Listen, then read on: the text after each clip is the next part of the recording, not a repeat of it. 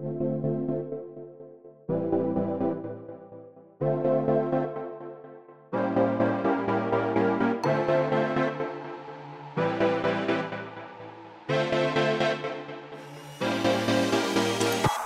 Willkommen bei Hooked FM, dem wöchentlichen Podcast von hookedmagazin.de. Wir reden über das neu angekündigte Sequel zu Mud Runner, die Yakuza Remastered Collection, Double Fines neues Spiel Red und Platinums bevorstehenden Hit Astral Chain.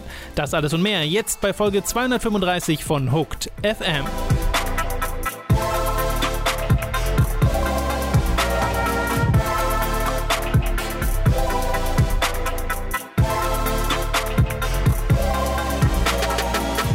Begrüßen euch bei einer weiteren Folge Hooked FM. Ich bin Tom, bei mir sitzt der Robin. Halli, hallo, hallöle, Meine Güte. guten Tag, ich Ge- bin der, Ich wollte gerade fragen, geht's dir Robin. gut, aber offensichtlich nicht. Was hast du mit Robin gemacht? das ist mein guten Tag Lied.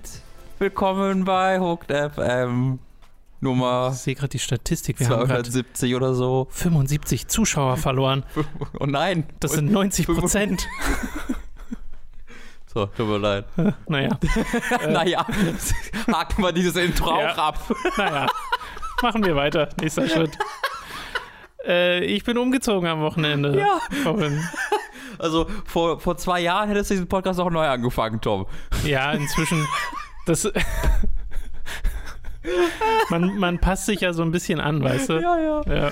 Ja, es tut mir leid. Und, ja, du ich, bist und ich, umgezogen. und ich finde, naja, ist eine gute Lebenseinstellung. Stimmt schon. Äh, genau, ich bin umgezogen, äh, was jetzt schon seit ein paar Wochen logischerweise geplant war. Ich hatte aber das Glück zusammen mit Dani, dass die erste Wohnung, die wir gefunden haben, die uns gefiel, auch die, direkt die war, die wir bekommen haben, was ja dir ja auch Das passiert war ist. jetzt dann für uns ein Hattrick, weil es war unser Büro das erste, Stimmt. meine Wohnung war das erste und deine Wohnung war das, erste. stimmt. Also wir haben uns zwei Wohnungen angeguckt insgesamt Mhm. und die zweite war doof, die wollten wir nicht, aber Ja. die erste haben wir halt direkt bekommen. Was halt witzig ist, weil Berlin ist eigentlich dafür bekannt, dass das super schwierig ist und Ja. scheiße und doof. Ähm, und äh, das hat uns gefreut. Dann hinführend dazu war alles ein bisschen stressig. Der Umzug selbst dann erstaunlich smooth. Mhm. Also äh, wir hatten so eine Umzugsfirma beauftragt. Äh, innerhalb von zwei Stunden war alles von der alten in die neue Wohnung gebracht worden. Da haben wir uns sehr drüber gefreut. Und dann haben wir an diesem sehr warmen Wochenende äh, den ganzen Kram aufgebaut, wo ja Mats und du auch geholfen haben, bei ein paar der Möbel zumindest. Und äh, das war sehr, sehr schön. Es ist allerdings immer noch ein bisschen was zu tun. Das ist dann auch der Grund dafür, weshalb ich in den letzten, also gerade in der letzten Woche, aber auch davor so ein bisschen, äh, zu so wenig kam. Zum einen spielemäßig so privat, zum anderen aber auch arbeitstechnisch. Ich habe ein aktuelles Late to the Party zur Hälfte geschnitten Mhm. bisher und hoffe, das diese Woche fertig zu bekommen. Und dann kommt ja, startet ja Mitternacht heute Mhm. World of Warcraft. Das ist so krass, dass Classic. es startet, während du kein Internet hast. Das, Das ist richtig ist- gemein. Ja. ja. ich sollte vor allem Internet eigentlich haben, weil ja am Freitag das hätte geschaltet werden sollen und ich war von 8 bis 13 Uhr in der leeren Wohnung Mhm. äh, und habe gewartet auf den Telekom-Techniker und um halb zwei dann dort angerufen und mir wurde gesagt, ja, der war da, hatte nicht ihre richtige Telefonnummer. Und ich dachte mir so, ich war die ganze Zeit hier. Ja. Ähm, Du hast naja. extra den WoW Classic für Service von der Telekom benutzt, wo das extra eilig gemacht wird. naja. Du kannst ja auch hier zocken. Das habe ich ja auch schon Das könnte ich auch Jetzt hast du ja auch wieder einen, auch einen noch kürzeren Heimatweg. Das heißt, Das, also kürzer in.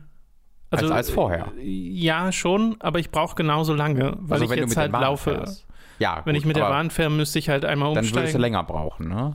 Dann würde ich auch genauso lang Weil du brauchen. Das macht umsteigen tatsächlich musst. nicht so den großen Unterschied. Naja, also, aber, aber die Entfernung ist halt weniger. Die also, Entfernung ist wenn geringer, du direkt von A nach B läufst, dann, Die dann Entfernung ist sparst ja, du ist quasi ja jetzt eine, so eine gering, dass ich laufen kann, Genau. was sehr schön ist. Und ich laufe halt 20 Minuten, was ich total okay finde. Wobei ich ja auch oft gelaufen bin von meiner alten Wohnung. Das geht auch. Das geht auch, aber da brauchst du wirklich eine halbe Stunde. Ja, so da, musst du 35 schon, Minuten. da musst du schon Bock drauf haben. Normale Leute brauchen 30 Minuten und ich brauche 35. Ähm, Das war guter Sport, langes her. Jetzt schon wieder, dass ich, das, dass ich kurz mal ein bisschen Ja. Bewegung hatte. Aber jetzt du, kommst du in den Genuss. Das ist eigentlich ziemlich cool. Nee, ich ich fand das freu irgendwann mich da tatsächlich entspannt. drüber. Man kann so irgendwie, ja. manchmal hört man irgendwie Hörbuch oder Podcast, was cool ist. Ich höre aber, Podcast. Aber was ich auch mochte, irgendwie dann manchmal so gar nichts hören. Das war so voll, man ist so auf Ideen gekommen, auf die man sonst gar nicht gekommen Heute wieder ist. Lästerschwestern gehört. Lieben Gruß an David Hein. Ja, guck, so, ey, sowas habe ich natürlich nicht gemacht. Robin, aber- aber den kenne ich ja noch nicht Wie privat. viele Folgen von Obwohl, doch, den habe ich ja schon mal wie, Wie getroffen. viele Folgen von Ratsherren hast du schon gehört eigentlich? So komplett? Äh, alle beide. Und wie, so, so. Ich frag nur, ohne, ohne Zusammenhang. Ähm, was war das erste Thema? Äh, jetzt am Dienstag müsste dann hoffentlich Internet geschaltet werden, also müsste meine WoW Classic Abstinenz hoffentlich gar nicht so lange gehen. Ja. Mal sehen, ob diesmal jemand kommt. Aber was beim Umzug sehr schön war, einer der Umzugshelfer, mit dem habe ich mich halt ein bisschen unterhalten, äh, der war ein bisschen gesprächig, als er dann gesehen hat, dass auch PS4-Kartons dabei Ach, waren und auch, Xbox ja. und so, äh, hat er direkt ein Gesprächsthema gehabt, äh, weil er halt gefragt hat, na, spielt ihr auch so? Und ähm, da habe ich halt gesagt, dass wir beide spielen und dann hat er halt gemeint, äh, ob ich nicht wüsste, dass die PlayStation 5 jetzt im September kommen soll. Mhm. Und dann dachte ich mir so, ja, nee, soll die nicht erst nächstes Jahr kommen? Also erstmal so wirklich gegenargumentiert. Und dann, nee, nee, kommt im September. Die haben schon letzte Woche auf dem Alex für 1500 Euro Sachen vertickt.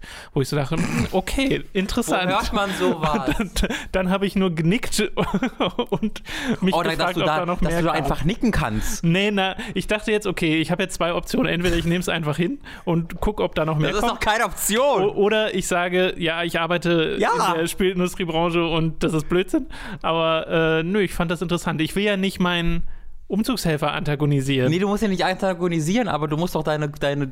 Tom, das ist das eine, was du kannst, was wir können. Da muss man doch mit auch ein bisschen angeben können. Passen Sie mal auf. Entschuldigung, ich habe eine Kompetenz in meinem Website. Leben. Ich kenne Videospiele und die PlayStation 5 erscheint, glaube ich, nicht im September. Wenn Ja. sie jetzt doch erscheint, dann stehen wir natürlich sehr dumm da. Gleich kommt die News exklusiv. Ja. Das auf dem Alexanderplatz aus irgendeinem Grund für 1500 Euro. Ich Ja. meine, es ist gerade erst rausgekommen, wie die Dev-Kits aussehen. Zu den. Ist das, äh, war, ist das, war das PS5. wahr? Weil die sehen Das halt wurde aus von wie so einem ein. Codemasters-Entwickler nochmal bestätigt. Das sieht aus wie die lächerlichste Fanart ever. Es gibt jetzt nochmal Renderbilder davon. Es Warum, ist das, warum sieht das so aus, wie es aussieht? Das hat so einen V-Ausschnitt. Das weiß ich nicht. Das ist super weird. V wegen 5 vielleicht? Keine Ahnung. Also wenn, also ich hoffe, also Aber so sieht ja, die Konsole nicht Nee, aus. aber normalerweise ja sehen die, aber normalerweise sind die Dev-Kits ja gar nicht designt. Normalerweise sind die Dev-Kits so Kästen. Na, es, es, ja, eigentlich schon. Ja, deswegen wundert mich das so. Ja. Naja, damit die Entwickler auch was zum Angucken haben. Ich, mein, ich, ich sehe das, Ich also es es gab ja mal, ne, vor, also vor ne, einem halben, dreiviertel Jahr war ich mir auch noch nicht so sicher, ob die vielleicht im September kommt. So ein Dreivierteljahr vielleicht Ja, ja, ja. Also ich kann das schon verstehen, er hat halt irgendwann den Absprung nicht geschafft, der arme Mann. Ja, ja, ich glaube, sowas wahrscheinlich auch gehört von jemandem, der es mal gehört hat und irgendwie entwickelt das dann so ein Eigenleben. Ja, ja, und diese hätten, Art von Information. Ich meine, er wusste vielleicht einfach, dass du ein YouTuber bist und er dachte halt, als YouTuber werden wir das dann als eigenes Video in die Welt Ah. heraustragen. Was wir nicht gemacht hätten, wenn wir gute YouTuber ja, ja. wären und wären damit Millionäre geworden. Als ich das getweetet habe, meinte auch jemand so von wegen, ja, von hier Neibel und seine News ist ja mal, ja, ja. ich habe hier das Richtige. Der Neibel, der Neibel zieht einfach jeden Tag um, so, deswegen kommt er immer auf diese ganzen Tweets. Der eine Umzugshelfer in Berlin, der einfach die ganzen, die ganzen Scoops hat. Ja. Äh, ja das war jedenfalls äh, sehr schön, aber es ist sehr anstrengend, es ist auch immer noch sehr anstrengend. Hast Aber wir freuen uns Scoops? sehr über die Wohnung. Nee, leider keine weiteren Scoops. Schade. Ich hätte noch nach der nächsten Xbox fragen sollen. Ja. Dang it. Naja, aber er schien sehr PlayStation. What's an Xbox? War das das Kind aus diesem japanischen Clip, der jetzt Umzugshelfer wurde? What? kennst, kennst du den Clip Ich, nicht? ich glaube nicht. Wo irgendwo in Japan äh, es eine Umfrage gibt, irgendwie, welche Konsole gefällt dir besser oder so. Das ist irgendwie schon wieder acht, acht Jahre alt oder so. Und äh, ein Junge wird gefragt, der, der sagt dann Antwort irgendwie, what's an Xbox? Der, wusste, Ja, der, kann, der weiß nur, was der wusste nicht, was der PlayStation bedeutet. Äh, die Xbox Eine bedeutet. Xbox, ja. äh, ist ja lustig. Das wundert mich nicht. Nun gut, lass uns mal zu dem eigentlichen Podcast und den Themen kommen heute, nämlich zu den News. Angefangen mit einer Neuankündigung, die noch äh, im Gamescom-Zeitrahmen stattfand, stattfand, nämlich SnowRunner. Das ist der Nachfolger zu Mud Runner von Saber Interactive. Und Mud Runner ist ein Spiel, was wir sogar mal im Stream hatten, was du äh, da ge- vorgestellt hast. Und das ist ein sehr eigenes Spiel, ein sehr eigenes Spielkonzept, weil es darum geht, im Wesentlichen Lieferungen zu tätigen, aber durch äh, Terrain, das halt sehr schwer zu bewältigen ist. Und dann hast du halt so riesige Boliden und fährst mit denen halt durch den Matsch, durch den Matt. Und äh, dabei kommt dann so sehr nachvollziehbare Physik zum Einsatz. Das heißt, du kannst dich so festfahren im Schlamm und dann zu versuchen, irgendwie rauszukommen, So cool. ist so ein bisschen der Reiz des Ja. Spiels. Ich finde, das äh, wirkt so ein bisschen wie so ein Survival-Lieferspiel. Auf Ja, eine ganz komische I get Art. it, I get it. Das ist, also das Spiel macht unglaublich viel Freude. Äh, Ja. Es hat natürlich auch was offensichtlich sehr Sexuelles. Ne? Man ist in diesem Matsch unterwegs und man muss sich da rausarbeiten und also vielleicht sehe das nur ich so, aber ich finde das Du willst auch Hunde daten. Total Mich geil. wundert gar nichts. Hunde in Matsch sind für mich mein Traum. Deswegen finde ich halt äh, SnowRunner erstmal ein bisschen enttäuschender, weil Snow ja erstmal inhärent weniger sexy ist als Matsch. Aber abgesehen davon finde ich.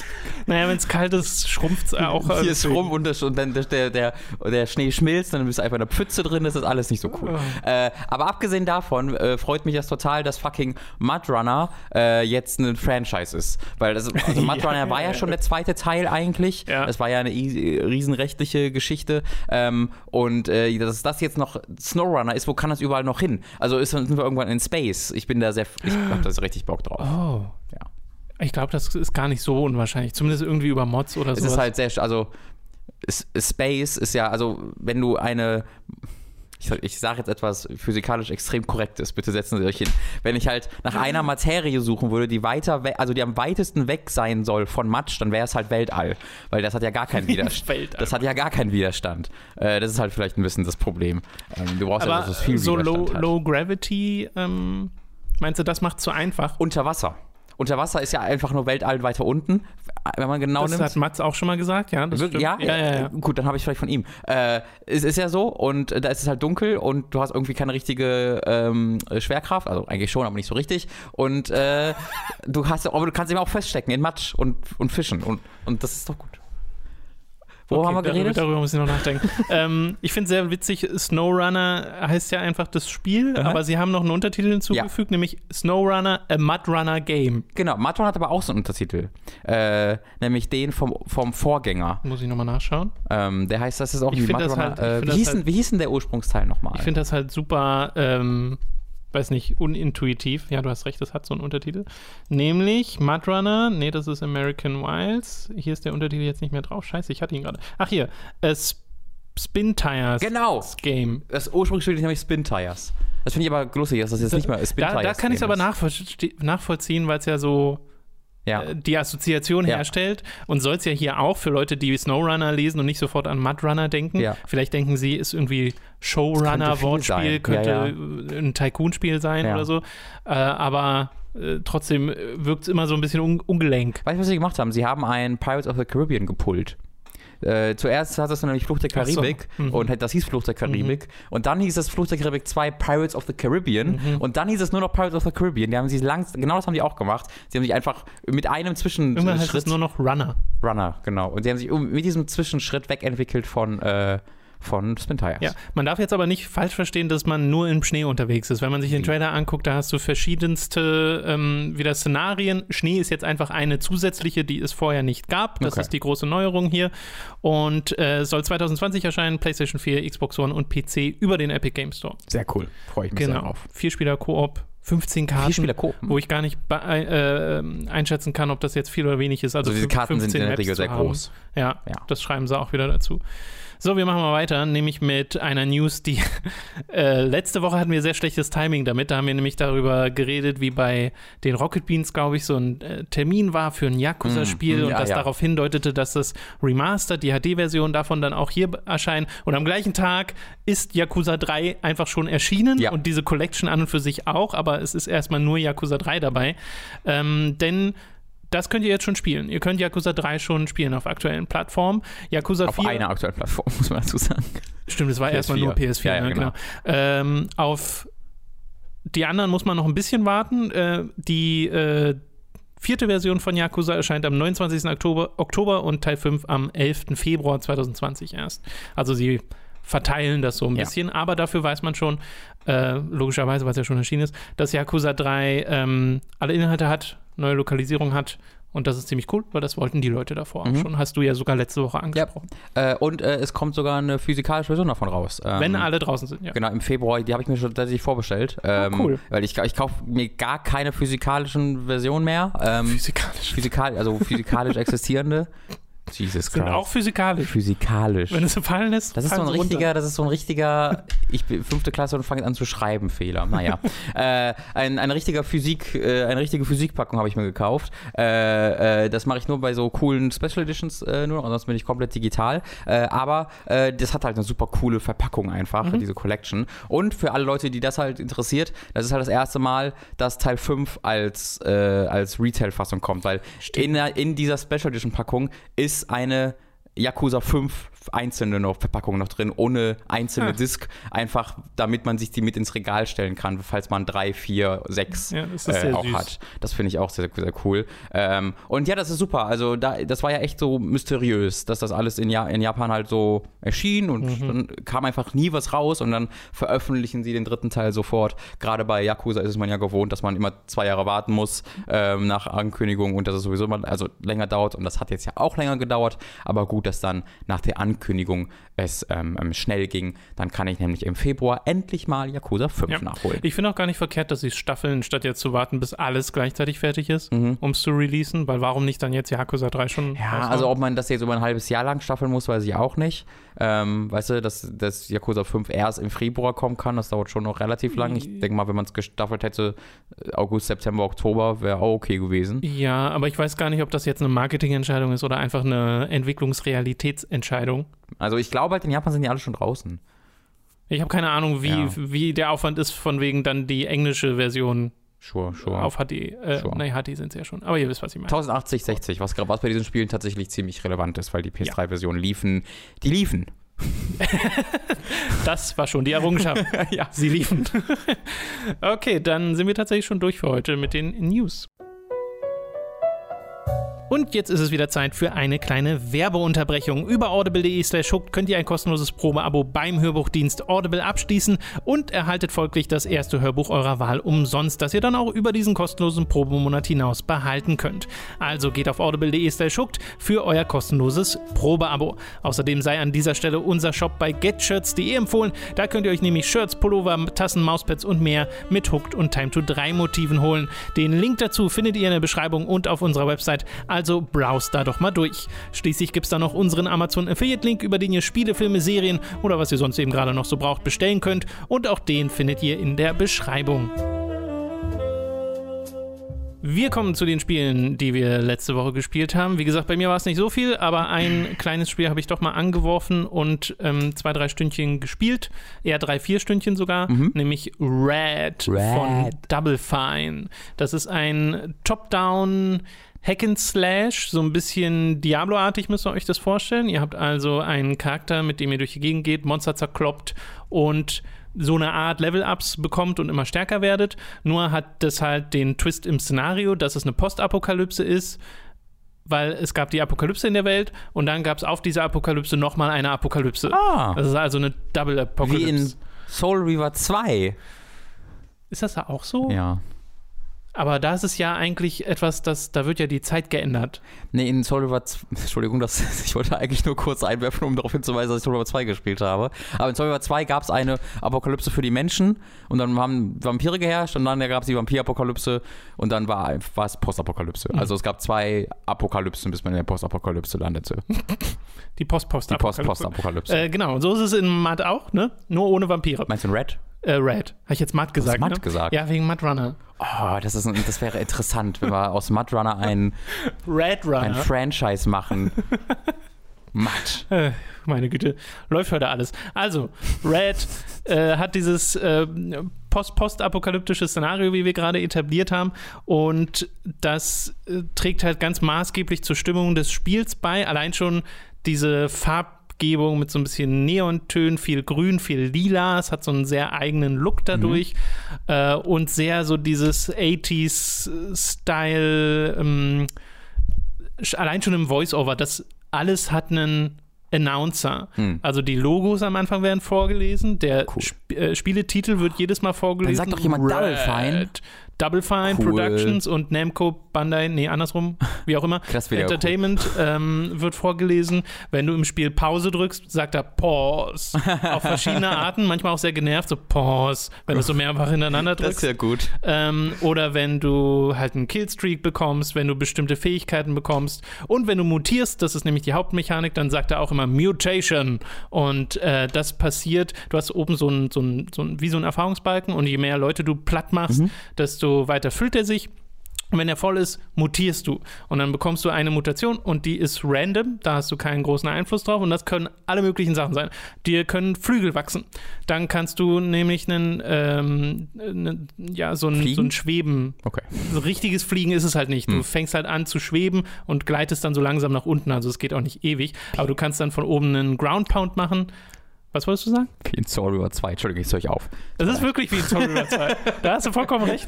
Äh, kannst du Double- und Triple-Jumps bekommen oder du bekommst ähm, den, ich weiß gar nicht, wie genau er hieß, ich glaube Armorang, wo dein Arm... Armorang? Ja, ja, dein Arm wird so, ein, so eine Kante, sodass du ihn abnehmen und als Bumerang schmeißen kannst Oh. auf Leute. Und dann kommt er halt wieder zurück und macht dabei nochmal Schaden. Äh, du kannst so Sachen bekommen, dass du so einen Feuerarm bekommst, dass du einfach Feuerbälle schießen kannst, sowas ganz Klassisches. Oder dass du so den Us bekommst, dann sind deine Beine äh, so verschleimt und du kannst auf Knopfdruck äh, wirklich so eine Schleimspur hinter dir herziehen, die dann Gegner schadet, Da wenn ich sie drüber pisst, ne? gehen. Wieso? Wenn ich halt irgendwie, also, wenn ich jetzt halt die Chance habe, Flügel zu bekommen So, ja, der Vergleich. und dann, und dann kriege ich schleimige Beine stattdessen. Die sind aber tatsächlich voll nützlich. Also, Also, äh, sure, aber äh, geil finde ich, glaube ich, trotzdem Nee, nicht als Person. Äh, was auch ganz süß ist, du hast so ein Hub, wo Charaktere drumstehen. Die sind jetzt nicht, ähm, nicht voiced, also das sind nur Text-Bubbles, die da hochkommen. Und am Anfang hast du mal so ein bisschen Sprachausgabe, wenn so die Story etabliert wird. Aber äh, da halt nicht. Aber trotzdem hast du so kleine Quips, wenn du dann mit deinen neuen Mutationen an denen vorbeigehst, äh, sagen die auch so, "Äh, was hast du denn für eklige Beine oder sowas. Und das finde ich ganz süß, dass da so ein bisschen Flavor mit drin steckt. Du schaltest nach und nach neue Waffen frei für neue Runs, weil es ist wirklich ein Roguelike. Also es ist darauf ausgelegt, dass es schon schwer werden soll, dass du sehr leicht in Situationen geraten kannst, wo du ein bisschen überwältigt wirst, aber nicht zu leicht. Ich habe das Gefühl, dass man ganz gut klarkommt am Anfang. So dass mein allererster Run ging schon mal 45 Minuten, wo ich so richtig schon drin war, mich gefreut habe. Hier, ich habe verschiedene Mutations. Äh, das sind übrigens die aktiven, die ich gerade beschrieben habe. Es gibt auch passive, die heißen dann Endo-Mutations, äh, die dann zum Beispiel dazu führen, dass du äh, mehr Widerstand gegen feuerbasierte Attacken erhältst oder so ein Kram. Das wird dann dadurch dargestellt, dass du oben links äh, neben deiner Lebensleiste, also eine Leiste ist es nicht, sind verschiedene Herzen wie in Zelda und die können dann verschiedene noch Teile bekommen, also dass ein Herz aufgespalten ist in zwei oder drei Teile, sodass du zwei oder dreimal getroffen werden kannst, bevor es weg ist. Und da kriegst du dann noch ein Feuerherz dazu, damit du zum Beispiel Feuerschaden widerstehen kannst. Und das lädt sich dann teilweise auch wieder auf. Äh, und das ist ganz nett. Und da wirst du halt immer stärker und kriegst immer mehr quasi Taktiken, die sich dir eröffnen durch die Mutation, die du bekommst, zusätzlich zu den inhärent schon von Anfang an existierenden ähm, Fähigkeiten, die dir das Spiel über eigentlich nur Ladebildschirmtipps beibringt. Also bei meinem ersten Run wusste ich zum Beispiel gar nicht, dass wenn ich springen und schlagen gleichzeitig drücke, ich so ein Lieb nach vorne mache und dann nach, äh, äh, dann nach unten haue. Oder dass ich, wenn ich im Springen Schlagen drücke, auch so einen Ground Pound mache. Oder dass es dir dann auch so Sachen beibringt, wie hier ist ein Autowrack, wenn du da raufspringst und einen Ground Pound machst, gehen alle Türen des Autowracks auf einmal auf, was nicht viel bringt, aber cool aussieht. Äh, und das sind so ein paar der Ladebildschirm-Tipps. Es macht übrigens selbst beim Laden immer Loading. Sehr gut. das ist, das Sehr ist gut. Äh, sehr sympathisch. Das Ding ist, als ich das erste Mal gestorben bin, nach 45 Minuten, wo ich mich gefreut habe, wie weit ich schon bin und wie gut der Flow war, habe ich so gemerkt, oh, ist ein Roguelike. so richtig, ja, es war wirklich so. Ist ja ein Roguelike, stimmt ja. Äh, und jetzt müsste ich nochmal von vorne anfangen. Und ich habe jetzt nicht wirklich viel freigeschaltet. Ich habe einen neuen Charakter freigeschaltet, aber nur was Optisches. Äh, ich habe äh, was Neues Passives freigeschaltet, dass ich zum Beispiel von Anfang an schon die Feuerresistenz habe. Was nett ist, aber jetzt nicht so krass. Spiel verändern ist es Äh, nicht. genau. Und dann bei einem anderen Run habe ich dann mal einen neuen, also du startest mit einem Baseballschläger und dann habe ich mal eine neue Waffe freigeschaltet, äh, die sich dann auch nicht so groß anders angefühlt hat. Ich habe gesehen, was noch kommt. Da kommen schon noch Sachen, die dann Reichweite auch mal deutlich erhöhen oder sowas. Also äh, da gibt es starke Veränderungen, aber die am Anfang war es jetzt nicht. Und dann gehst du halt durch dieses gleiche Gebiet nochmal durch. Und dieses erste oder diese ersten beiden Arten von Gebiet, durch die man geht, weil die Maps sind ja auch random, äh, die kann ich jetzt nach drei, drei, drei, nach drei Runs schon nicht mehr so richtig sehen. Die Mhm. finde ich schon nicht mehr so richtig spannend. Und bei mir war es bisher immer so 45 Minuten oder eine Stunde. Ich hatte noch keinen Run, der mal nur 10 Minuten ging. Mhm. Und das ist so eine Spielzeit, wo man sich richtig ärgert, wenn man Mhm. stirbt, weil man jetzt halt nochmal von vorne anfangen muss. Äh, und das funktioniert dann bei mir tatsächlich nicht so sehr, wie ich es gerne hätte. Das hört sich für mich voll wie eine Dead Cell-Situation an. Ja, so ein bisschen. Wo Dead Cells ja auch, ne, das Gameplay gefällt uns ja beiden Ja, sehr, ja. sehr gut. Und auch die verschiedenen Waffen, die dir da an die Hand gegeben Ja. werden und die Kombination und die spielerischen Möglichkeiten. Aber diese Spielstruktur zündet da nicht unser. Ding. Bei Dicey Dungeons wiederum zündet sie voll. Da habe ich gar nichts dagegen, dass ich da immer wieder von vorne anfange, obwohl es da teilweise auch Ich eine Weile mal, dauert. weil du mehr Gameplay-Mechaniken da bekommst, oder? Die Richtig, das weil, Spiel verändern. richtig, wenn ich einen anderen Charakter da nehme, ist das einfach ein komplett anderes Spiel. Ja. Also ich kann das wesentlich mehr einstellen, während hier bei Red der Anfang sich immer sehr gleich spielt. Mhm. Und natürlich ist es dann zufallsbasiert, was für Mutationen ich bekomme. Und die können das Mhm. dann verändern. Aber zum Beispiel meine ersten zwei Runs habe ich exakt die gleichen ersten zwei Mutationen bekommen, Mhm. nur in umgedrehter Reihenfolge, wo ich so dachte, hä, gibt es einfach nicht so viele? Aber doch, ja, es war nur Zufall. Ja. Und dieser Zufall kann dazu führen, dass du richtig tolle Kombinationen bekommst und es geht richtig ab. Es kann aber auch dazu führen, dass es richtig scheiße ist. Und äh, das war ein bisschen schade. Mir macht Red trotzdem Spaß und ich habe dann gemerkt, nachdem ich es ausgeschaltet habe und ein paar Stunden ins Land gezogen sind, oh, ich habe wieder Bock auf eine Runde. Aber es ist nicht die Art Spiel, für mich persönlich zumindest, wo ich sterbe und sofort sage, oh ja, jetzt gleich nochmal, sondern wo ich sterbe und sage, ich wünsche, das wäre eher wie Diablo und würde zwar random generierte Maps haben, aber mich nicht komplett killen, wenn ich tot bin. Ja. Das hört sich für mich halt sehr wie äh, alle meine Roguelike-Erfahrungen an, die ich auch so bisher hatte. Ja, ich bin dem Genre halt an und für sich nicht so abgeneigt. Also auch sowas wie äh, Rogue Legacy habe ich ja zum Beispiel sehr gerne gespielt.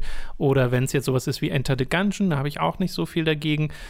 Aber manchmal habe ich wirklich Probleme, mich dann so drauf einzulassen, auf dieses, diesen Loop, immer diese Wiederholung nochmal zu machen, Mhm. um überhaupt wieder zu dem Punkt zu kommen, wo es eigentlich spannend wird. Ja, ja. Weil das dauert halt immer ein bisschen. Ja. Und was ich auch bei Red festgestellt habe, da durch diese random generierten Maps hast du halt manchmal Situationen, dass du in ähm, Einbahnstraßen läufst, wo halt nichts ist.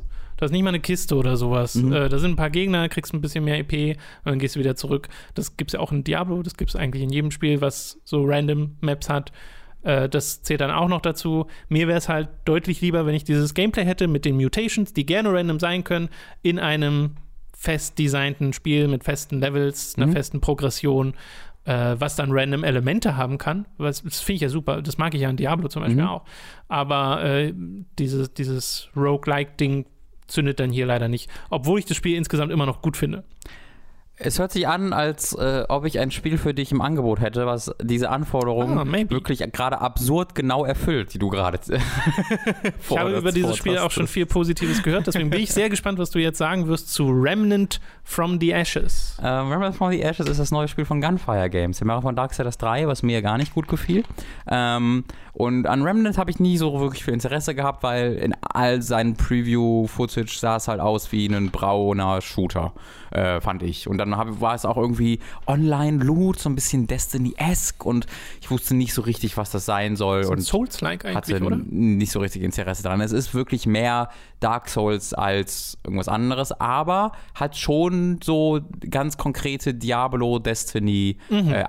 Es Mhm. Ja. ist so ein sehr interessanter Mix da draus. Was du gerade angesprochen hast, dieses äh, die Zusammensetzung der Welt funktioniert hier nämlich genau so. Ähm, du hast äh, eine Welt, die zufällig nicht, also die, die prozedural generiert wird, ähm, allerdings nicht jetzt vollständig. Du hast da halt, ich glaube, es sind vier, vielleicht sind es auch fünf oder drei, aber ich glaube, es sind vier ähm, Settings, sehr unterschiedliche. Ähm, und äh, es fühlt sich zumindest so an, als ob sie in diesen Settings viele unterschiedliche Maps gebaut haben, die dann so ein paar Varianten bekommen haben und die dann halt äh, ein bisschen zufällig aneinander ähm, geklotzt werden. Ähm, aber dadurch habe ich jetzt nie so wirklich, also vielleicht ab und zu ein bisschen, aber es fühlt sich für mich jetzt nicht wie eine klassische prozedural generierte Welt an, wo alles komplett austauschbar ist und war. Denn du hast eben auch eine Geschichte, die dir dabei erzählt wird, du hast Charaktere, die du triffst, Ja. du hast eine lineare Progression, äh, die immer beibehalten wird, egal was, äh, was für eine Reihenfolge du jetzt da die Welt erkundest. Was sich aber ändern kann, äh, und das weiß ich natürlich nur aus Berichten, weil ich bin in meinem ersten Playthrough drin. Mhm. Äh, aber was sich halt ändert von Spieldurchgang zu Spieldurchgang ist zum Beispiel die Reihenfolge der Bosse. Äh, du hast zu unterschiedlichen Zeiten völlig unterschiedliche äh, Bosse, die du bekämpfst, ähm, was ich ziemlich fucking cool finde, ehrlich Ja. gesagt. Ähm, weil- wodurch halt natürlich die, die Bosse jetzt auch sich abgesehen von ihrem Schaden, der sich dann deinem Level anpasst, nicht so viel vom Schwierigkeitsgrad unterscheiden können. Das ist natürlich auch der Fall. Äh, aber grundsätzlich mag ich das trotzdem, ähm, trotzdem sehr. Ähm, Du bist dort halt Teil einer, wie soll es anderes sein, Postapokalypse von wenigen überlebenden Menschen. Du erstellst dir am Anfang einen Charakter, kommst äh, im Ward 13 an, wo eine Gruppe von einem Dutzend Menschen oder sowas ausharren und sollst dort ähm, den, den, den, den, den Führer dieses Ward 13s finden, ähm, der irgendwie raus ist zur, zur sogenannten Root Mother. Root, das sind diese Zombies. Das, also Zombies ist halt der falsche Wort. Das sind in diesem Fall so, sehen fast schon so aus wie Baumwesen, die voll mit roten Venen sind äh, und die nennen sich halt Root. Äh, und äh, du sollst die Root Mother finden, weil die dir Dinge erzählen kann, was du jetzt, wo dieser Typ hin ist und wie du ihn finden kannst und jada, jada, jada. Äh, aber und das ist am Anfang relativ bla und ja, passt schon, das ist nicht, nicht schlecht, aber ist auch nicht großartig. Aber ähm, wenn du in dieser Welt Dinge tust, ähm, musst du halt immer wieder zurück in deine Basis. Das ist quasi der Firelink Shrine. Die Struktur ist wirklich sehr ähnlich zu Ja. dem Dark Souls. Du hast ständig die Bonfire, die du findest. An den Bonfiren kannst du dich zur, zum Firelink Shrine teleportieren. Was In sind, was sind die Bonfire hier? äh, Kristalle, große rote Ah. Kristalle. In diesem Fall ist es halt eher wie Bloodborne, weil du halt teleport dich teleportierst. Ne? Äh, teleportierst dich dann zurück in, dein, in deine Hub-Welt, aber da hast du dann eben so drei, vier, fünf, sechs Charaktere, wo du auch neue dazu findest, die dann dahin gehen, äh, die, mit denen du dich unterhalten kannst und die dir wirklich interessante Dinge in wirklich gut geschrieben und vor allen Dingen sehr gut vertonten ähm, Dialogen über diese Geschichte erzählen. Und manchmal ist das sehr direkt, dass du einfach ein achtseitiges Tagebuch findest ähm, oder halt die Charaktere sehr direkt erzählen, was los ist. Aber es gibt eben auch extrem mysteriöse Charaktere, die, äh, wo du, also wo auch dein Charakter, der nicht vertont ist, aber du suchst dir halt Dialogoptionen aus, äh, so äh, durchaus genervt fragen kann, so was ist denn jetzt los hier? Und dieses andere Gegenüber ist gar nicht in der Lage, dir das genauer zu erklären, weil das so ein anderes Art von Wesen ist. Und das finde ich super cool. Also diese Geschichte startet sehr austauschbar, aber hat in den folgenden drei, vier Stunden mich wirklich gehuckt. Also das fand ich dann wirklich cool.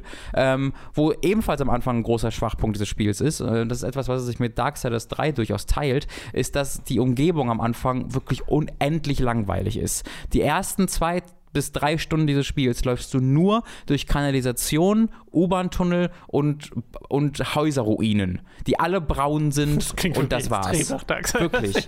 äh, und das, das verstehe ich gar nicht, weil wenn du dann da mal rauskommst, dann ist es wirklich krass, was du da alles siehst. Ja. Also du erkundest dann hier tatsächlich unterschiedliche Welten, so literally. Ja. Ähm, und da wird es wirklich richtig krass abgefahren und richtig cool. Und auch die Character Designs und die Gegner Designs werden richtig cool. Und auch spielerisch hast du dann auch ganz andere Gegnertypen, die das Spiel sehr anders sich anfühlen lassen. Also in, der, im, in den ersten zwei, drei Stunden habe ich als, ähm, habe ich vor allen Dingen gegen Gegner gekämpft, die mir nahe kommen wollten, die in den Nahkampf gehen wollten und die dann durch einzelne Fernkämpfer unterstützt wurden. Jetzt in der Welt, wo ich jetzt gerade unterwegs bin, kämpfe ich hauptsächlich gegen Fernkämpfer, äh, gegen menschenähnliche Wesen, die auch Waffen benutzen, die in Deckung gehen und so. Was, was völlig anderes ist, als ich vorher gemacht habe, weil die sind gar nicht in Deckung gegangen und die haben gar nicht versucht, mich zu flankieren oder so. Ähm, und das ist total äh, faszinierend, ähm, denn ich glaube, ich habe noch nie so einen Third-Person-Shooter gespielt, der sich so Dark Souls-mäßig auf Ausweichen auch au, ähm, äh, gebalanced ist. Balanced for Dodging. Äh, was war das nochmal? Was, was bei Call Genau, Balanced for Balanced for Leaning war das Call of Duty Meme, glaube ich. Boah, das kenne ich gar nicht mehr. Ne, es gab Nee. war, we're not balanced for, for leaning, war es, glaube ich, irgendwie. So, jedenfalls ist das ist balanced for dodging. Äh, das heißt, das ist eine sehr eigene Spielerfahrung, dass du halt einerseits am Ballern bist, aber andererseits dann doch ständig dodgen musst und auch ein bisschen auf deine Ausdauer achten musst, wenn du dann dodgst und so eine Also es ist sehr. jetzt halt kein stationärer. Nee, überhaupt nicht, überhaupt ja. nicht. Äh, und es hat dann ne, eine Estus-Flask-Mechanik, wo du dich sehr langsam heilen kannst und auch temporäre Items, wo du dich dann so heilen kannst. Äh, was es halt ein bisschen unterscheidet, äh, ist, ist das, das Loot-System, weil du hast keine wirklichen also es ist vielleicht da auch eher so ein bisschen an, an Bloodborne angelehnt, weil du hast jetzt keine wirklichen Waffen, die du so richtig ähm, ständig findest, sondern was du sagen kannst, ist, dass du auf einer Map einen optionalen Weg hast und den dann eine halbe Stunde bis zum Ende kämpfst und da liegt dann halt eine neue Waffe.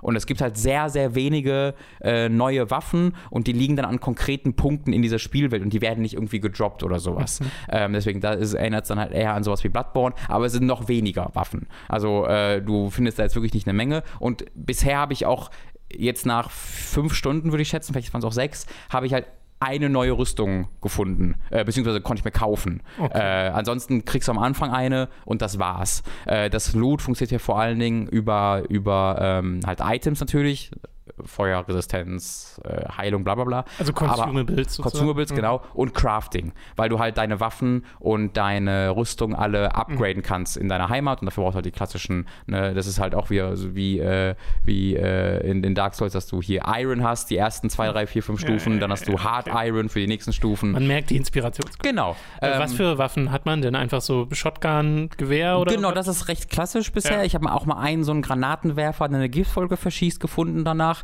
Ähm, ich habe auch eine Klasse, die halt sehr fernkampffokussiert ist. Du wählst am Anfang eine von drei Klassen aus. Oh, es gibt eine Nahkampfklasse. Ähm, genau, es gibt eine, eine Fernkampfklasse wirklich. Es gibt eine Klasse, die so auf äh, Midrange ist, äh, die auch so Supportfähigkeiten hat, Healing äh, und sowas. Äh, und dann gibt es wirklich eine Nahkampfklasse, äh, die so eine Ritterrüstung tatsächlich trägt hm. Äh, und die halt auch Fernkampfwaffen dann hat, aber die halt auch so Skills dann hat in seiner Rüstung wie, wenn Gegner dir näher als zwei Meter sind, machst du 30% mehr Schaden. Sodass es halt darauf ausgelegt ist, cool. dass du in den Nahkampf gehst. Du kannst aber auch nachträglich wechseln. Also weil, weil diese Skills alle über Mods für deine Rüstung, also die gehen entweder über deine Rüstung selbst, weil die Stats hat, wie das, was ich gerade gesagt habe, wenn ja. die nah, Gegner nah sind, machst du mehr Schaden. Und dann hast du halt Mods, die du in deine Waffen slotten kannst, wie du kannst dir einen Heilungspool hinsetzen oder du verschießt jetzt brennende Munition oder du beschwörst eine Einheit äh, und die dir dann mhm. hilft. Äh, und das kannst du halt auch nachträglich machen. Also du startest halt dann mit etwas, was du am Anfang dort sagst, aber ich könnte mir auch nachträglich diese Nahkampfrüstung kaufen, äh, die, die diese Nahkampfklasse hat, okay. ähm, sodass man auch, äh, auch wechseln kann. Ich kann jetzt halt nicht genau sagen, wie nahkampflastig das ist, ähm, weil für mich ist dieses Spiel jetzt wirklich ein sehr also wirklich ein Shooter, wo ich gelegentlich mit meinem Hammer oder mit meinem Schwert, was ich gerade ausgerüstet habe, auch in den Nahkampf gehen kann. Aber es ist jetzt nicht so, dass es für mich wirklich eine valide Strategie ist, sondern das ist wirklich für so, okay, letzte Möglichkeit, ich hau die jetzt weg und mhm. gehe dann wieder auf Entfernung. Ähm, und ich weiß jetzt nicht, wie anders das ist mit der Nahkampfklasse. Ich vermute schon, dass das ziemlich anders ist, weil es sich halt von den äh, Mods und, dem, und den ja, Fähigkeiten ja. so anhört. Äh, du hast ja gerade schon diesen Heilungspool erwähnt. Das ist ja ein Spiel, was also das habe ich zumindest mhm. immer so mitbekommen, was darauf ausgelegt ist, zu dritt gespielt zu werden. Mhm. Weil es ein Koop-Multiplayer-Spiel genau. ist. Und so habe ich es auch bisher immer wahrgenommen, wo jetzt meine Frage wäre, hast du schon mal Multiplayer gespielt? Und falls du es dann sehr viel Solo gespielt hast, hast du das Gefühl, dass dir da was fehlt? Mhm. Äh, nicht wirklich, also es ist, es ist schwer zu sagen, weil es ist mal so, mal so, ehrlich gesagt. Ähm, bei den Bossen fällt es auf, dass sie auf mehrere Leute ausgelegt sind. Mhm. Ich habe die bisher alle besiegen können, auch allein. Ich habe ich hab halt einmal auch mit, tatsächlich mit jemandem gespielt, deswegen habe ich da auch den Vergleich. Aber die Bosse, die ich alleine besiegt habe, habe ich auch jetzt nicht zwei Stunden dran gehangen oder so. Also mhm. äh, die sind halt sehr ad-lastig, ne? weil es halt ein, äh, ein, Shooter im Kern immer noch ist. Brauchst du halt Gegner, die dich auch von anderen Richtungen vielleicht anrennen, weil wenn du dann nur auf ein großes Ding aus, von der Entfernung aus schießt, wird es ein bisschen öde. Das heißt, bisher waren alle Bosse, die ich hatte, auch wirklich immer sehr Ad-fokussiert. Okay. Ähm, was für mich am PC kein Problem ist. Ich spiele am PC mit Maus und Tastatur. Das heißt, das, das Gunplay am PC ist hervorragend. Wirklich großartig. Oh, Macht unglaublich viel Freude. Ähm, und da kannst du halt sehr, sehr schnell so links, rechts, pop, pop, pop, pop, pop, die Gegner weg, äh, wegpoppen, die dir dann nahe kommen. Was ich mir vorstellen kann, ist, dass das mit Controllern ein bisschen frustrierender sein kann, wenn du diese Schnelligkeit nicht hast.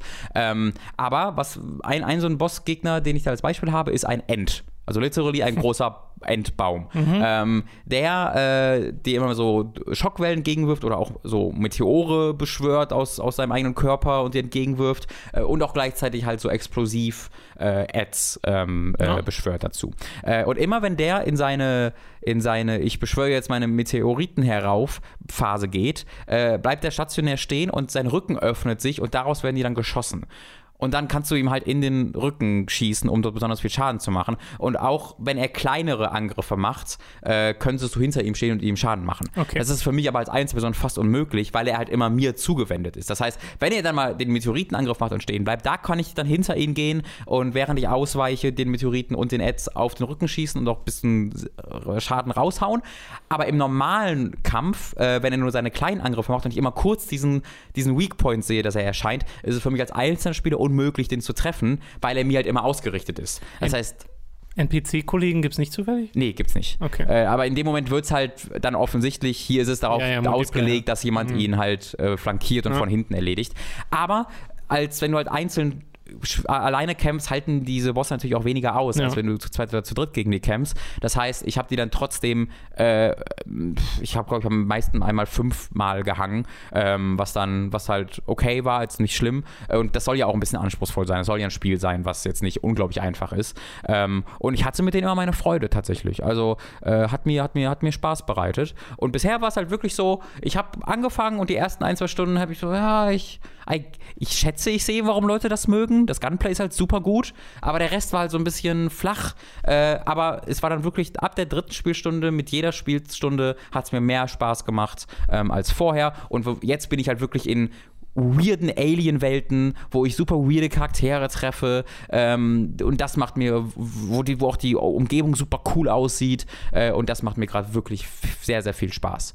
Ähm, und auch, also ich habe einmal halt mit, weil ich zufällig, du kannst halt sagen, ob du Public oder Friends Only oder privat spielen willst Ja. äh, und ich habe halt mal auf Public eingestellt, sodass mich jemand finden konnte, wenn er das wollte, ähm, wenn er auf Find Game klickt und das hat dann jemand gemacht ähm, und das war ganz cool, aber man hat halt keine Kom Kommunikationsmöglichkeiten im Spiel selbst. Einen Ähm, Chat.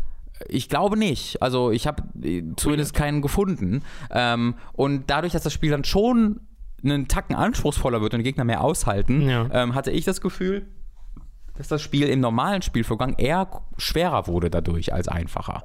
Ähm, äh, weil ich, das- ich bin auf jeden Fall öfter gestorben mit dem Koop-Partner. Ähm, muss dann jeder für sich selbst entscheiden. Ich glaube halt, wenn du mit Leuten in einem irgendwie im Discord zusammen zockst, Ja, äh, das wäre auch meine Idealvorstellung. Ich habe leider noch keine zwei Leute gefunden, weil es auch bisher wohl Probleme hat, wenn du unterschiedliche Level hast, weil du Levels auch konstant, hast halt Skills, die du freischaltest. Diese Skills übrigens, was ich extrem mag, du hast halt auch Sidequests und Gegenstände, die du finden kannst. Dann kannst du diese Gegenstände Leute in deiner Heimat geben und die bedanken sich dann bei dir. Und manchmal ist es ein klassisches Ding, dass sie dir dann irgendeinen Gegenstand als Belohnung geben, aber oft ist es auch so, dass du einen neuen Skill hier heißt das Trade, einen neuen Trade kriegst in deinem großen Skill-Anzeige. Äh, und die sind halt so Sachen wie äh, pff, größere Elemental Resistance, weniger Stamina verbrauchen und so weiter und so fort. Und halt- so einen neuen Trade zu bekommen durch Sidequests äh, oder indem du Gegenstände findest, ist ziemlich cool, weil das habe ich selten gesehen. Meistens sind es halt irgendwie Erfahrungspunkte oder Gegenstände, die man bekommt. Ähm, und du kannst halt wirklich, ich habe das sehr das Gefühl, dass du hier sehr eigene ähm, Character Builds bauen kannst, wenn du, wenn du, wenn du willst. Ich, ich spiele das ja bisher als sehr klassischen Shooter und habe damit sehr viel Spaß, aber ich glaube, du kannst hier wirklich sagen, ich baue meinen Gegner darauf, meinen Charakter darauf aus, dass der ähm, möglichst viel einsteckt, aber das, was er einsteckt in Mod-Power, also deinen Waffenmods äh, auf äh, äh, so um, umsetzen kann und dann kann ich ständig äh, Ads für mich selbst beschwören, weil er sich das schneller auflädt oder so und dann kann ich halt ständig als quasi als Summoner spielen. Ähm, ich glaube, das würde auch funktionieren äh, und ich äh, schau mal, vielleicht äh, wenn du Internet hast und vielleicht solltest du da auch reinkommen, dann äh, melde ich mich mal bei dir. Ja, hoffentlich bald. Ja. Äh, ja, ich habe da auch tatsächlich Interesse dran, weil ich halt vorher schon gelesen habe, dass, äh, dass, ja, dass es da sehr viele positive Eindrücke Mhm. gibt und deiner äh, kommt jetzt noch dazu, de- was mich sehr freut, weil ich das Spiel bis vor ein paar Wochen nicht wirklich auf dem Schirm hatte. Überhaupt, also ja, ich hatte same. das gar nicht groß in meiner Wahrnehmung und jetzt plötzlich ist es so dieses, hey, ist ja voll der, ich weiß nicht, ob man es noch als Geheimtipp bezeichnet, aber zumindest Würde schon. Also im großen Kontext wissen, glaube ich, viele Leute immer noch ja. nicht davon. Ich finde den Namen auch sehr lame. Remnant from Ja, the Remnant, Ashes ist so. Ja. Das sind wieder so mehrere Worte, die auch irgendwo als Untertitel benutzt Das stimmt, ja. werden. Äh, naja, ich, was, was, ganz, ganz kurze Anekdote noch dazu, die ich super interessant finde. Ich habe mich immer gefragt, wie das mit Darksiders 4 dann sein soll, weil ist eigentlich ist ja Strife an der Reihe. Ich weiß also, der ähm, mit der halt mit seinen Pistolen rumballert. Ähm, der jetzt in Genesis kommt. genau, ich weiß halt nicht, ob, immer der, ob es immer noch vorgesehen ist, dass er ein richtiges Darksiders 4 dann bekommt, weil man ihn jetzt halt schon in Genesis steuert. Ähm, aber jetzt würde das total Sinn ergeben für mich, dass man auch ihn steuert, weil das kann Gunfire. Gunfire, also das, das, so. du könntest das dem halt einen, einen Ja, ja, Stripe-Skin geben ja, ja. und du bist halt Fernkampf fokussiert mit Nahkampfwaffen und du könntest das Da dieses muss Spiel es doch Anspielungen geben in Remnant irgendwo. Bestimmt, bisher habe ich noch keine gefunden, aber das Spiel wirkt halt, also das Spiel könnte so einfach eine Darksiders 4 Ja, ist sein. vielleicht die Blaupause so ein Das bisschen, also ich, ich so fände es cool, ausprobieren. aber das würde mir sehr viel besser gefallen als Darksiders 3. Ja, das ist schön. Das klingt Also- auch gerade sehr viel positiver als Auf jeden Eindruck Fall, zu. 3. Ist auch kein Vollpreistitel. Ich glaube, das hat 40 Euro habe ich gerade genau. Das ist echt, echt super cool und hat halt wirklich für Leute, die das, also das ist jetzt eher nicht so mein Ding, aber es hat halt wirklich Wiederspielwert durch seine Levelstruktur. Mhm. Du kannst auch jederzeit, was ich super cool finde, ähm, sagen World State und quasi deine Welt neu auflegen. Dass du dann sagen kannst, ah, mir gefällt nicht die Bossreihenfolge, die ich hier habe, kannst einen Knopf drücken und Was dann siehst du wird die denn vorher? dann wird die neu generiert. Also nee, du spielst es halt, äh, Ja. also beim ersten Playthrough ist das natürlich relativ irrelevant, Ja. aber wenn du das Spiel vielleicht schon einmal durchgespielt hast und weißt, wie es funktioniert, und dann spielst du das, oh nee, dieser Boss, Also durchwürfeln. äh, genau, Ja. und dann würfelst du quasi nochmal die, das Weltendesign durch. Mag. Schön. Äh, wir haben noch ein Spiel, was bei dir sehr hoch im Kurs steht gerade, so hoch, dass du sogar ein Review dazu produziert hast, das äh, wir schon lange nicht mehr hatten, so ein klassisches äh, Video-Review. Und äh, du bist sehr angetan. Und das war vorher, finde ich, nicht eindeutig, dass Mhm. es so enden würde, weil wir beide haben bei Astral Chain gesagt, das ist, sieht super interessant aus. Wir Mhm. haben uns ja richtig gefreut, als es angekündigt wurde, Mhm. weil neues Spiel von Platinum erstmal sowieso schon Ja. Hype, dann noch von Takahisa Taura, der bei Nier Automata äh, Game Director war Mhm. und bei Also, also er, war, er war nicht Director, sondern er war Game, Lead Game Designer. Richtig, ja. Ähm, Director war offensichtlich Yoko Taro, aber ja. Ja, genau. Und bei Metal Gear Rising war Rising, auch, genau. auch Lead Designer. Das ist das erste Mal, dass er Director jetzt wirklich Okay, ist. genau. Äh, Dankeschön. Und es sah halt ein bisschen anders aus als das, was Mhm. Platinum sonst so macht. Ein bisschen vielleicht ambitionierter, weiß ich nicht, aber sie haben so, es sah so aus, als ob sie es ein bisschen öffnen wollen, als ob es nicht nur Gemetzel ist. Und äh, das hat sich ja jetzt bestätigt. Da könnt ihr zum einen natürlich die Review euch anschauen, ist auf unserem äh, YouTube-Kanal und findet ihr auch auf hookmagazin.de. Aber du kannst ja nochmal zusammenfassen, was dieses Spiel gemacht hat. Wie Mhm. so dein Eindruck entweder übertroffen oder verändert hat äh, im Vergleich Genau. mit dem, was du vorher erwartet hast? Ich versuche mich da kurz zu halten, um die Sachen nicht alle zu wiederholen und vielleicht stattdessen auf ein paar Sachen einzugehen, auf die ich im Review nicht mehr eingegangen bin, ähm, weil es halt schon lang genug war. das Review ähm, geht 23 Minuten? Es geht 23 Minuten, man durfte 20 Minuten ähm, Gameplay-Footage selbst Ja. auch benutzte, äh, aufgenommene benutzen. Ich glaube, ich habe 19 Minuten jetzt 55 Sekunden benutzt. ähm, also es war viel mehr. Ausgereizt. Viel mehr ging jetzt auch nicht. Ähm, wie du sagst, es ist ein sehr viel, es ist ein sehr, es ist ein diversifiziertes Spiel. Es ist ein Spiel, wo sich Platinum wirklich merklich jetzt geöffnet hat. Du hast einerseits äh, einen wirklich betracht, betracht, beträchtlichen Rollenspielaspekt mit Skilltrees, mit Loot, äh, das du findest. Ähm, du kannst deine, äh, deine Legions, äh, die du steuerst, wirklich sehr individuell aufrüsten und mit Fähigkeiten äh, ausrüsten, die du dann manuell aus, äh, auslösen kannst.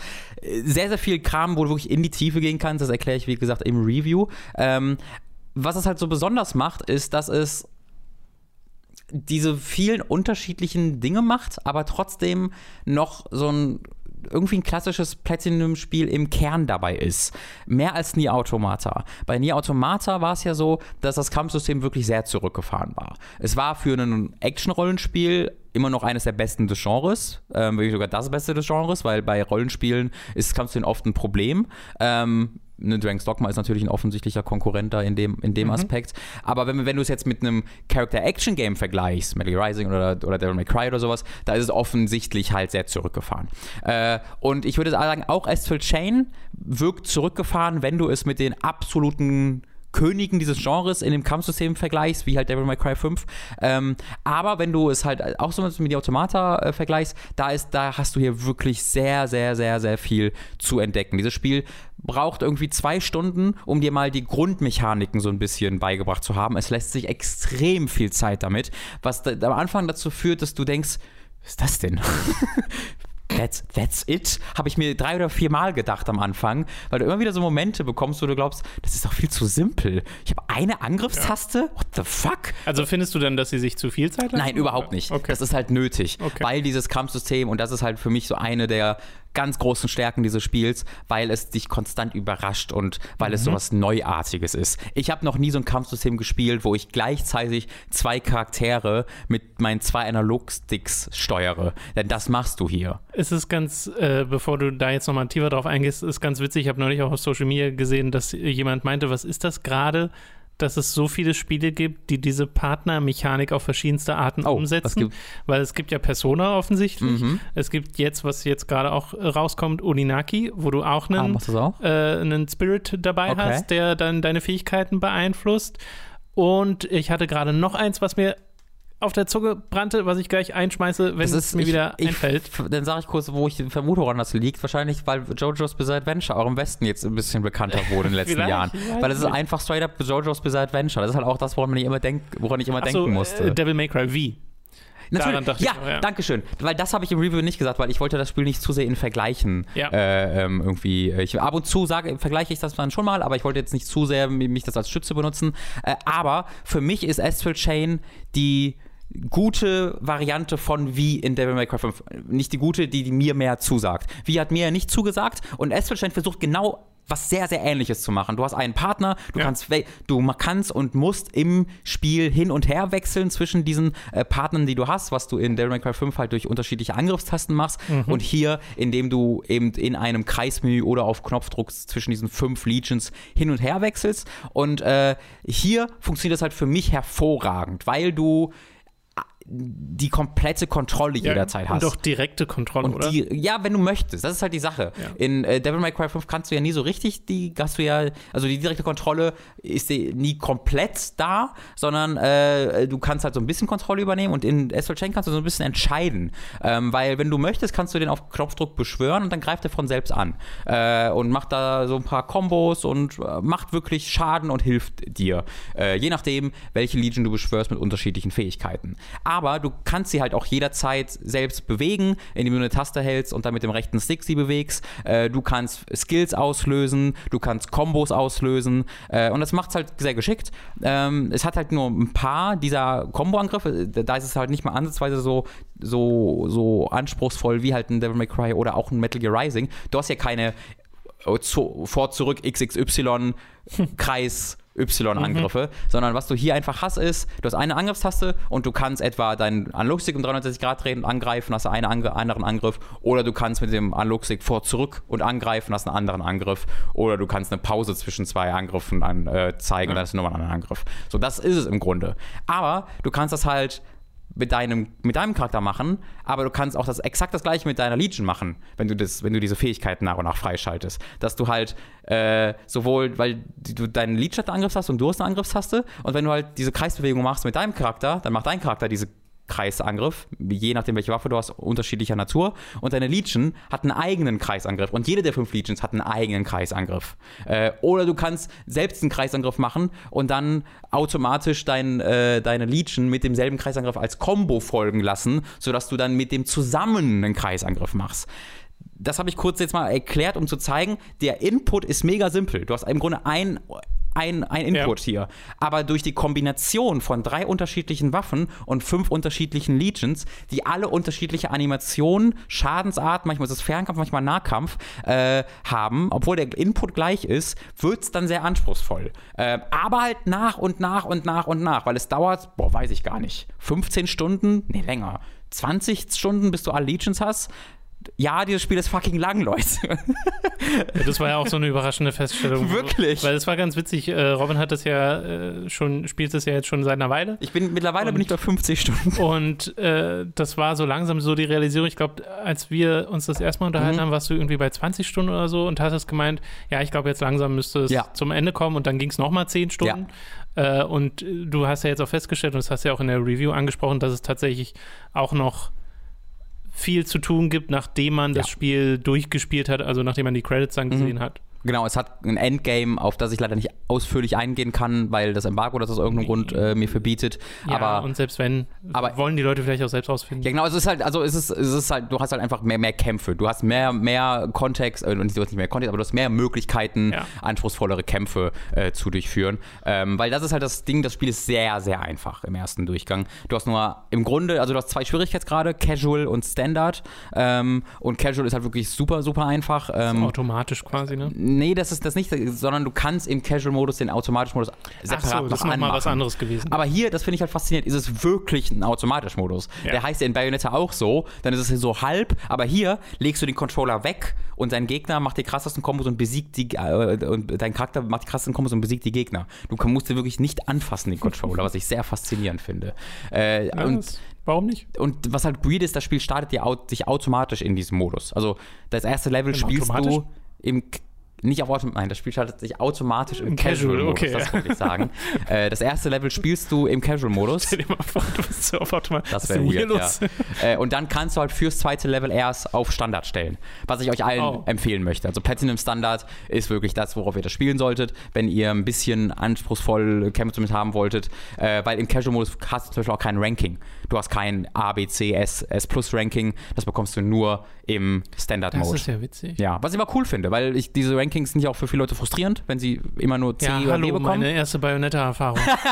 das war es ja immer. Es war immer so, ein, so anstrengend, dieses Spiel dann. Genau. Dann immer D. Ja, das, weil das, das passiert halt im, im Casual-Modus. Im Casual bekommst du einfach nur so ein Gut, du hast das, diesen Abschnitt geschafft. Äh, und mehr bekommst du da gar nicht. Ähm, aber äh, weil ich bin halt, ich bin kein einziges Mal gestorben im, im Standard-Modus, war noch nicht mal so nah dran. Das war jetzt wirklich nicht so anspruchsvoll. Auch die Rankings sind sehr, sehr einfach in S und S Plus zu bekommen. Ähm, Aber dann klingt das ja so, als wäre es vielleicht besser gewesen, noch einen Schwierigkeitsgrad gehabt zu Genau, haben. den hat von Anfang an. Genau, aber den bekommst du halt erst, wenn du das einmal im Stun auf Standard durchgespielt hast, das Level. Lustigerweise nicht das Spiel. Du musst nicht das Spiel durchspielen, um diesen höheren Schwierigkeitsgrad freizuschalten, sondern wenn du eines der Kapitel freischaltest, dann schaltest du sofort für dieses Kapitel einen höheren Schwierigkeitsgrad frei und kannst, wenn du möchtest, dieses Kapitel sofort auf dem höheren Schwierigkeitsgrad Ja, nochmal spielen. Also, Das ist, also ich habe es auch nicht so gemacht. Ich habe Nee. das Spiel einmal komplett durchgespielt äh, und dann ein bisschen in Ultimate, auf Ultimate gespielt. Ähm, aber halt auch nicht so komplett, weil du hast ja auch das Endgame und da, du hast viel zu tun. das finde ich halt ein bisschen merkwürdig. Es ist eigenartig, dass nach Devil May Cry das schon wieder ein Spiel so macht, wo der Ja. höchste von Anfang an verfügbare Schwierigkeitsgrad noch nicht so schwer ist, wo man sich wünscht, dass man einfach direkt zum nächsten gehen kann, aber dafür erst einmal durchspielen muss. Hier gibt es für mich ein bisschen mehr Sinn, zumindest wenn ich darüber nachdenke, warum das gemacht wurde, weil dieses Spiel halt sehr auf, also es scheint jetzt nicht so sehr auf die Character-Action-Fanbase zu gehen, ne? Und ich meine, äh, ich weiß nicht, ob du es jetzt schon mal gesagt hast, aber man kämpft ja wohl auch nicht zu 90 Prozent der Zeit. Genau, man kämpft vielleicht zu 50 Prozent der Ja. Zeit oder 40 Prozent der Ja, Zeit, ist schon weil du halt wirklich viel Zeit damit verbringst, Welten, Level zu erkunden. Es ist Ja. so halb offen. Äh, du hast Dutzende Sidequests. Äh, du hast ganz, ganz viele Charaktere, mit denen du optional Dialoge führen kannst. Mhm. Du hast Rätsel, du hast Platforming-Passagen und für mich die größte Stärke des Spiels, du hast halt wirklich die Erkundung. Äh, weil deine, alle deine Legions haben einzigartige Fähigkeiten, ähm, die du auch in der Erkundung äh, benutzen kannst äh, und dadurch halt wirklich unglaubliche Massen an optionalen äh, Gegenständen ähm, finden kannst. Und das hat mir wirklich extrem viel Spaß gemacht und damit habe ich halt wirklich, wirklich viel, äh, viel Zeit verbracht. Deswegen, ich habe über 30 Stunden für das Spiel gebraucht. Ich habe überhaupt gar keinen Zweifel daran, dass du es auch in 10 durchspielen kannst, ähm, wenn du willst. Weil ich halt wirklich, wirklich, wirklich viel Zeit damit verbracht habe, alles Optionale zu machen oder zu versuchen, als Optionale zu machen. Am Ende habe ich gesehen, ich habe irgendwie 250 von 370 Truhen geöffnet. Da dachte mir so, what the fuck? Nee. weil, weil es halt auch viel im zweiten Playthrough natürlich versteckt ist. Äh, ja. Ja, aber also so ein bisschen erinnert mich das dann doch wieder an Nier, weil Mhm. das Spiel hat auch sehr viel optionalen Kram, den man ignorieren kann, aber wir beide haben ja einfach alles gemacht äh, im Spiel beim ersten Durchgang oder zumindest alles, was ging. Und das hat bei mir dann auch irgendwie 60 Stunden gedauert oder Ja. so, das Spiel durchzuspielen. Ja. Und man kann es wahrscheinlich auch in deutlich weniger Zeit Fall, durchspielen. ja. Aber ich finde, das ist immer so ein super Zeichen, wenn du so ein Spiel anfängst und es ist wirklich, also in dem Fall ja eine neue IP, es ist was komplett Neues und dann auch Super spielerisch was Neues, Ja. äh, was sowieso schon gewagt ist. Mhm. Ähm, und das dann so zündet, dass du zum einen sagst, hey, hier die Spielmechaniken greifen und das macht Spaß und zum anderen aber auch, ich finde die Welt interessant genug, äh, so dass ich sie erkunden will und du hast ja jetzt noch gar nicht wirklich die Story erwähnt oder sowas, Mhm. äh, weil die ja auch wohl also Ans- deiner, aus deiner anspruchslos, aber sehr unterhaltsam. Genau, äh, das hätte ich jetzt auch nochmal aus deiner Review kurz herausgestellt. Ähm, und falls ihr da mehr wissen wollt, schaut einfach mal auf YouTube vorbei, da seht ihr das Spiel dann auch passend dazu in Genau. Aktion, äh, wo ihr euch dann ein bisschen besser vorstellen könnt, okay, wie sieht das denn aus, wenn man erkundet und wenn man kämpft. Ich bin sehr gespannt, wie das ankommt, weil ich glaube, ich bin da sehr an der oberen, äh, ich werde sehr am oberen Ende der Leute, der, der, der Rezeption zu dem Spiel sein, weil ich halt viele Punkte sehe, wo Leute auch denen das missfallen kann. Das Pacing ist all over the place. Ähm, dieses Kampfsystem kann zu viel sein für Leute, die eigentlich nicht so viele Charakterspiele sein, aber gleichzeitig auch zu wenig sein für die richtigen Hardcore-Leute. Ähm, die Story ist halt sehr Anime, ähm, was jetzt in diesem Fall bei mir mal wieder funktionierte, was ja auch bei mir nicht funktioniert hat in letzter Zeit, was hier Ja. wieder funktionierte. Äh, Ich musste tatsächlich auch als äh, bei deiner Beschreibung in der Video-Review an Xenoblade Chronicles Ich auch. 2 denken, Ja, weil du voll. hättest das da voll drüber legen Genau, können. da, das habe ich mir beim Schreiben, aber das war, das war, was war sehr Bewusstes. Äh, deswegen habe ich ja nochmal dann auch gesagt, so dass, dass das. Also ich habe versucht, dann später nochmal zu erklären, wieso das hier bei mir funktioniert ja. und, und bei anderen äh, weniger funktioniert hat. Und Xenoblade stand ja gar nicht alleine. Das war ja wirklich jetzt für mich oft ein Problem äh, in, in letzter Zeit, ähm, warum das da dann ein bisschen besser für mich funktio äh, funktioniert hat. Aber äh, ja, ich glaube halt, das ist ein Spiel, was es wert ist, zu unterstützen. Ja. Ähm, weil ich glaube, Spaß macht schon. Also ich glaube, auch wenn es euch jetzt vielleicht nicht so mega gut gefällt, weil ich bin wirklich begeistert von diesem Spiel, äh, wie mir, dann macht es, glaube ich, trotzdem zumindest Spaß. Und es ist wirklich ein wirklich verdammt innovatives, Ja. eine innovative neue IP ähm, in einer Zeit, wo neue IPs sowieso schon selten sind, aber dann auch noch eine, die so mutig ist, sich so viele neue Sachen zu trauen. Ähm, das äh, Ja. finde ich sehr, sehr Also toll. ich finde, es schlägt so äh, in die Kerbe von Platinum-Spielen wie Wonderful 101, Hm. was auf eine Art und Weise gespielt wird, wie du es davor einfach nicht so richtig Ja. kanntest, also schon in Teilen aus anderen Spielen von Kamiya, aber äh, das nochmal so zusammengebracht hat, dieses Konzept, du steuerst, was, Dutzende Charaktere auf einmal, wie soll das denn funktionieren? Mhm. Und das war super gut, hat Spaß gemacht, hat richtig tolle Momente, aber was Wonderful 101 auch hat, sind krasse Pacing-Probleme, Ja. weil das Spiel ist so ungefähr 15 Stunden zu lang. Ja. Äh, und Na, hm. Sag mal 10, aber das Spiel ist, glaube ich, insgesamt so 18 Stunden. Nee, das geht 25 Stunden lang. Also äh, laut, ich habe halt auch 20 Stunden mehr im Kopf gehabt. Bei How Long to Beat ist halt als 17 Ja, ja, weil das ist die Spielzeit, die dir angezeigt. Das ist ja der, das, Ah, das, ist, das okay. ist der Fehler bei How Long to Beat. Okay. Deswegen kann man sich darauf nie so richtig Okay. verlassen. Vor allem bei japanischen Spielen, weil die dir immer nur die Spielzeit Das- das angeben, stimmt, ja. ohne Cutscenes, Okay. ohne Neuladen und alles. Im Review Deswegen, sage ich mal 20 Stunden, denke ich aber, dass ich 25 sage. ja, also vielleicht hast du Astral Chain auch tatsächlich 100 Stunden gespielt, wer weiß. Also ich habe, äh, nee, der, der trackt das tatsächlich äh, richtig. Das dachte ich mir jetzt Ja. auch. Aber äh, Wonderful 101 hat halt äh, wirklich diese Problemchen, Ja. dass es halt einfach wirklich zu lang ist. Und das scheint ja bei Astral Chain gar nicht der Fall zu sein. Das freut mich Es sehr. gibt noch einen allerletzten Punkt, den ich im Review nicht erwähnt habe, den ich noch hier für den Podcast aufsparen wollte, ähm, war ist, weil was mich dort gestört hat im Spiel, ist, ähm, aus irgendeinem Grund ist der Hauptcharakter stumm. Und das ergibt so gar keinen Sinn im Kontext dieses Spiels, denn du wählst halt einen von, du hast einen Character ähm, Customizing, äh, ganz, ganz viel Kram, ähm, wie gesagt, alles im Review drin, aber du wählst am Anfang eine von zwei Zwillingen aus, der weiblichen oder männlichen Zwilling. Und äh, der andere Charakter, den du nicht auswählst, ist halt dann der Charakter, der die ganze Zeit spricht. Also beide haben Voice Actor. Und der Zwilling, den du nicht wählst, ist die Figur, die dann immer redet. Aber dein Charakter macht nur ah, mm, oh, ha, und redet nicht. Ist aber genauso ein Hauptcharakter in der Geschichte wie der Zwilling. Und das ist total weird, weil du hast halt Motivationen, du bist voll der Charakter in, diesem, in dieser Geschichte, aber kannst äh, und triffst auch Entscheidungen im Kontext dieser, dieser, dieser Story, aber redest dabei nicht. Aber die, die haben einen Voice-Actor, der aber nur in einem anderen Playthrough reden will, wodurch das Absurde entsteht, dass du eigentlich den uninteressanteren Charakter für dich als Spielcharakter nehmen musst, weil der andere, so. der sehr viel der sehr viel ähm, interessantere Charakter wird. Also eigentlich, wenn du das Mädel spielen willst, solltest du den Jungen nehmen, damit Eigentlich du schon. sie hörst. So war's. Also ich habe halt, ich habe halt die, die Frau genommen ja und habe mich ein bisschen darüber geärgert, weil ich halt ganze Zeit dann nur den Typen hab reden hören Ja, ja. und die, das Design ein bisschen langweilig Ich fand. glaube, dann nehme ich den Dude. Nimm den Dude, ähm, das macht den ein bisschen cooler, als er standardmäßig aussieht äh, und dann redet halt ganze Zeit äh, die Dame. Übrigens eine Voice, das, die hat die Prinzessin in Ace Combat 7 gespielt. Die Dame spricht, just saying. Sehr gut, Trivia. Mit Äh, und äh, hier ähm, äh, 9S hat ist auch eine, Haupt, auch eine Hauptrolle. ah, sehr schön. Ja, das würde mich freuen. Den äh, öfter hören, sehr gerne. Gut, dann soll es das gewesen sein, Mhm. zu Astral Chain. Äh, wie war der Release-Termin? Kommt das Äh, übermorgen morgen? kommt's raus. Übermorgen, okay. Äh, ja. Okay, alles klar. Heute ist der? der 26. dann am 28. kommt. Nee, es kommt Freitag raus, Entschuldigung. Freitag kommt's raus. Freitag? Ja. Okay, alles klar. Wenn nicht, googelt lieber nochmal. Du kannst. Oder ich gucke mal nach. kurz nach. Soll ich, soll ich kurz dein, dein, dein, dein nächstes Thema schon mal einführen? Oh, wenn du, wenn du möchtest. Ja. Äh, der Thomas Golk googelt kurz. Währenddessen führe ich sein Thema ein. Invader, Du machst das ja richtig gut. Invader Sim ist eine, ist eine 30. August. Zeichentrickserie, wo, also Sim ist ein Alien, der hat Das die Erde richtig. invadiert. Und ist, Naja. der ist aber auch, der ist lustig. Ich, der ist ein bisschen wie Ren und Stimpy. Also einer von den Nee, beiden. nee. Der, der ist überhaupt nicht wie Ren und Stimpy, also keiner von den beiden. ähm, was absurd ist, weil aus der Ferne wirkt er voll wie einer von Ren und Stimpy, Tom. Kannst du mir mehr darüber sagen, warum er das nicht? Äh, ich habe Invader Sim Enter the Florpus geguckt, der neue Film äh, zu dieser Serie, die vor einer halben Ewigkeit mal lief und es nicht auf wirklich viele Folgen geschafft hat. Es gibt nämlich nicht mal 30 von Oh. Invader Sim. Also das war ein übelster Flop damals.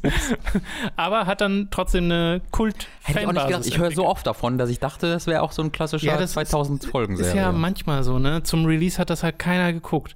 Äh, ich habe das damals sehr viel geschaut mit einem äh, Kumpel von mir und äh, kenne halt von damals dann auch nur die deutsche Version und habe mir erst sehr viel später mal die englische Mhm. angeguckt und äh, habe das wirklich geliebt. Das ist sehr anarchischer Humor, der da äh, durchgezogen wird, aber auf eine Art und Weise, wie es auf mich nicht so bösartig wirkt oder so, obwohl es an manchen Stellen sehr böse ist, also sehr viel schwarzen Humor hat, ähm, aber immer so krass überzeichnet, dass es äh, wirklich eine helle Freude ist. Und das führt jetzt dieser Film fort. Und falls ihr das Konzept nicht kennt, Invader Sim, da geht es tatsächlich um einen Alien, Mhm. der auf die Erde geschickt wird von den größten aller Größten, was seine äh, Vorgesetzten sozusagen sind. Und sie schicken ihn eigentlich nur auf die Erde, weil der Planet am weitesten von ihnen entfernt ist und ihnen Invader Sim mega auf die Nerven geht und sie halt wollen, dass er weg ist. So, und deswegen schicken sie ihn nach Earth. Und Earth wird in dem Universum U, also bei ihnen URTH geschrieben, was auch sehr lustig ist. Äh, und dann äh, ist er halt auf der Erde und will halt, ne, hat den Plan, die Erde jetzt bereit zu machen für die große Invasion der Größten aller Größten. Und das klappt halt überhaupt Das ist nicht. einfach nur von Dragon Ball, der die ganze Zeit erklärt. Aber gut. Und er hat halt als ähm, er, er verkleidet sich sozusagen und will als ganz normaler Junge in die Schule gehen und so die Leute infiltrieren. Okay. Und das Ding ist seine einzige Ist der nicht Verkleidung. ganz klein? Ja, naja, verwechsel also, ich das mit irgendeiner anderen? nee, also die sehen alle sehr klein aus Ja. und haben halt diese großen Okay. Köpfe, ne? Okay. Und äh, das einzige, seine Verkleidung ist halt wirklich nur zwei Kontaktlinsen, damit er nicht diese Alien-Augen Das ist ja wirklich hat. Superman. Und eine ne, ne, ne Perücke. das ist ja voll lustig. Und sein kleiner Killer-Roboter, der auch defekt ist und deswegen hat er ihn auch nur bekommen, äh, Gir, der äh, zieht sich so ein Hundekostüm über, bei dem du die ganze Zeit den Reißverschluss hinten siehst. Und trotzdem kriegt keiner mit, dass das ein Alien ist, außer ein Schüler, was dann sein Antagonist ist, der heißt Dip und der versucht dann die ganze Zeit Sim zu enttarnen, was nicht funktioniert, weil die Menschen in diesem Universum als extrem dumm dargestellt Sehr gut. werden und das halt nicht mitbekommen. Und das ist das Konzept äh, dieser Serie. Es ist immer Sim gegen Dip auf verschiedene Arten und Weisen. Dip wird als Verschwörungstheoretiker äh, so ein bisschen dargestellt, weil er halt an dieses Ding glaubt, was kein anderer sieht, auch nicht sein Vater, der ein großer, berühmter Wissenschaftler ist. Und Sim versucht halt auf verschiedene Arten äh, die Welt zu unterjochen, was halt auch nie so richtig klappt. Und das ist super lustig. Und jetzt in dem Film wird das auch noch mal sehr schön ja persifliert, dass es diese Pause gab, äh, diese riesige, weil Dip jetzt so total heruntergekommen ist, aber am Anfang erzählt, worum es geht in Invader Sim und das wird dann dargestellt wie ein Anime. Also da Geil. hat es einen komplett Geil. anderen Stil und Dip ist so voll der Superheld, voll der coole Typ und erklärt, wie er gegen Sim gekämpft hat. Und das, du weißt natürlich, wenn du die Serie geguckt hast, dass das alles nicht ganz so epic war, wie Ja. er es da erklärt. Ähm, und dann bricht es halt irgendwann und es kommt zu dem eigentlichen Stil dieser Serie zurück. Und dann erzählt es halt eine Geschichte, wie einfach eine Folge von damals, nur halt ein bisschen größer aufgezogen. Und später geht es dann auch tatsächlich um den namensgebenden Florpus, wo es dann äh, ins Universum geht und alles halt so ein bisschen. Also der Maßstab wird halt größer. Es ist nicht diese eine kleine Geschichte auf der Erde, sondern es geht tatsächlich um einen ganz großen Plot. Äh, es fühlt sich dann trotzdem an wie eine Folge Das ist glaube ich, keine 90 Minuten lang, oder? Nee, ich habe jetzt nicht die genaue Länge im Kopf, aber es geht ein bisschen mehr als eine Stunde. Ja. Äh, ja, ich weiß es gar Also nicht. was auch bei, es, es kam ja jetzt ja fast gleichzeitig mit Roccos modernes Roccos modernes Leben. Leben, da ist es genau. auch so. Äh, aber da bei Rocco zum Beispiel, das habe ich früher nicht so wirklich viel gesehen. Da weiß ich auch, dass es den Kult drum gibt, aber da habe ich jetzt nicht so Ja. das Interesse an dem Film. Bei Sim wiederum habe ich, also das hielt ich für unmöglich, dass das nochmal zurückkommt. Mhm. Aber wenn du den, äh, ich weiß nicht genau, wie man seinen Namen ausspricht, Jonen Vasquez auf äh, Twitter folgst, dann merkst du schon, dass da die ganze Zeit das Verlangen da war Mhm. und als er es dann machen konnte, war das so richtig, oh was, cool. Äh, und so ein One-Off-Film finde ich auch gar nicht verkehrt. Es muss nicht immer gleich eine neue Staffel Mhm. sein oder Ja. sowas. Äh, und da sind wirklich, wirklich wieder fantastische Gags drin. Ich liebe ja schon von damals Gil, den kleinen Roboter, den er hat, der halt äh, Tacos essend Fernsehen schaut, weil er halt, nicht richtig funktioniert als Killerroboter. Und selbst wenn er dann mal Befehle ausführt, funktionieren sie nicht richtig. Und er hat halt so eine lustige Sprachausgabe, sowohl im Englischen als auch im Deutschen. Und das muss ich mal lobend erwähnen. Ich habe bei diesem äh, Film hin und her geschaltet zwischen Deutsch Wow. und Englisch, weil Die zum Witze einen zu überprüfen, oder was? Nee, zum einen finde ich die englische Version einfach richtig, also ich mag das Voice Acting dort, Ja. aber ich kenne halt auch das von der deutschen von Ja. damals und das ist auch richtig gut Ja. gewesen und ist es auch immer noch.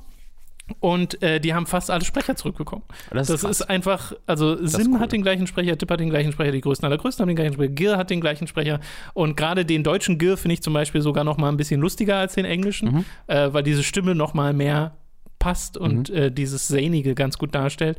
Äh, schön, dass ich bei der deutschen Stimme jetzt zähnig gesagt habe, aber ihr wisst, was ich meine. Und äh, ja, deswegen nochmal Empfehlung dafür. Geht auch sehr kreativ an einer Stelle mit seinem Medium um, äh, wo ich mich sehr drüber gefreut habe. Hatte einfach ein generell sehr schönes Finale äh, und funktioniert, glaube ich, auch, wenn man die Serie nicht gesehen hat. Es kommt halt dann drauf an, ob dieser Humor zündet. Er ist halt sehr random und sehr bizarr und es hat bei mir auch nicht jeder Gag gelandet, äh, auch in der Serie damals nicht. Ähm, das ist dann halt manchmal so ein bisschen Hit or Miss, aber wenn es landet, landet es halt richtig. Äh, da kann ich mich da wirklich äh, auf den Boden kullern, weil ich das so lustig finde. Das Einzige, was ich vielleicht noch sagen würde zu dem Film, dass er sich in der Mitte hat er so, eine, so ein bisschen eine Länge, wo ich so denke, okay, man merkt, dass hier eigentlich ursprünglich Folgen produziert wurden von einer Serie und dieses Konzept sich vielleicht besser für Folgen eignet, die ein bisschen kürzer sind, um so ein verrücktes Vorhaben nicht überzustrapazieren. Und hier wird es halt so ein bisschen überstrapaziert.